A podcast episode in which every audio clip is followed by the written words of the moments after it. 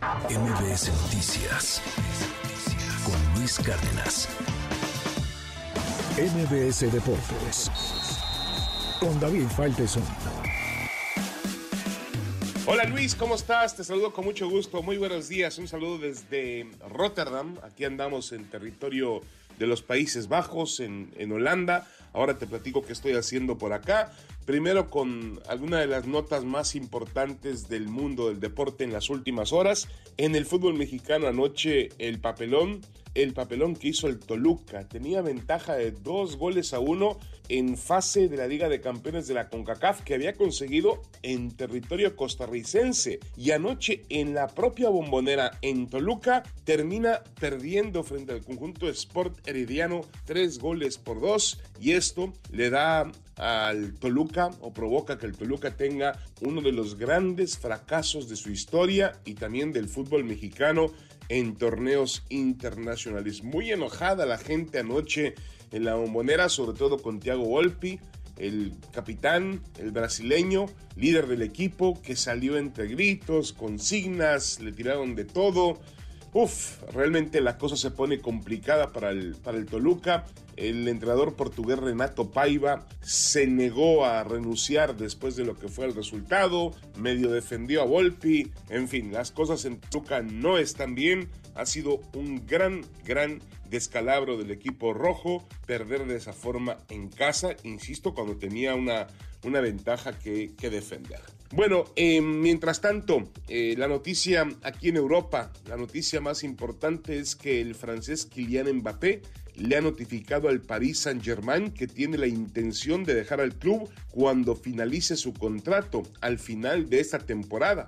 Eh, Mbappé, máximo goleador en la historia del PSG, no indicó cuál será su próximo destino, pero según fuentes se saben que ya tiene decidido ir a jugar con el Real Madrid, así que Mbappé le avisa algo al PSG, que ya sabía el PSG que se va a ir, y también no nos dice a nosotros a dónde va a ir, pero sabemos que va a ir a jugar con el Real Madrid al fútbol de España. Y hablando de fútbol europeo, aquí estamos en, en Rotterdam, después de lo que fue anoche el empate a uno entre el Feyenoord y la Roma por los playoffs de la Europa League.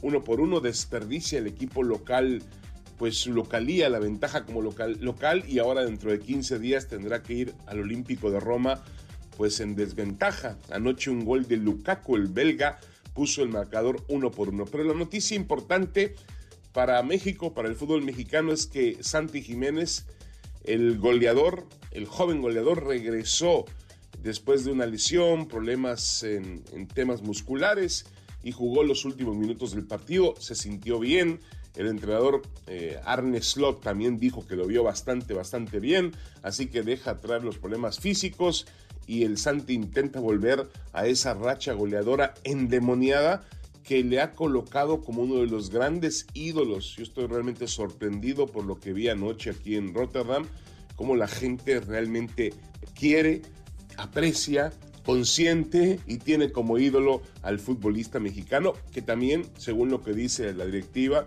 hablábamos con, con eh, eh, Denis Teclos, el director general del, del Feyenoord, y nos decía que él cree que pues tarde que temprano tendrá que ocurrir lo inevitable, que vaya a jugar a otro nivel de fútbol.